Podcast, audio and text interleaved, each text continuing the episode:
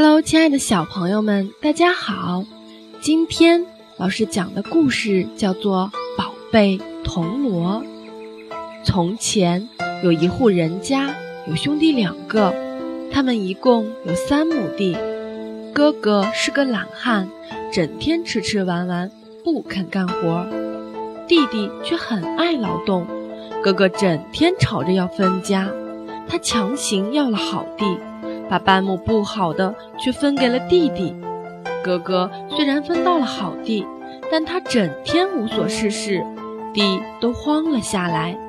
弟弟在分到的半亩地上种了瓜，每天辛勤劳作，瓜长得又大又多。于是他就搭了一个草棚，夜里睡在瓜地里看瓜。一天夜里，瓜地里来了一些猴子。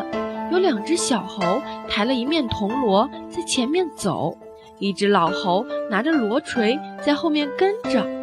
弟弟看了很好奇，就躲在草棚里看这些猴子到底要做什么。猴子们在瓜地里快乐地玩着，玩了一会儿，小猴说肚子饿了，老猴子就用锣锤敲了一下铜锣，叫了一声：“来一盘饽饽。”面前。立刻就出现了一盘香喷喷的饽饽，弟弟吃惊地跳了起来。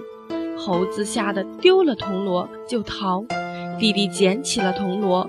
回到家后，他敲了一下铜锣，说：“来一头耕地的大黄牛。”眨眼间，一头大黄牛摇着尾巴走到了他的面前。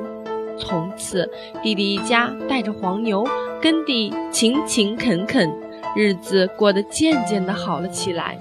哥哥卖了地，到弟弟家讨东西吃。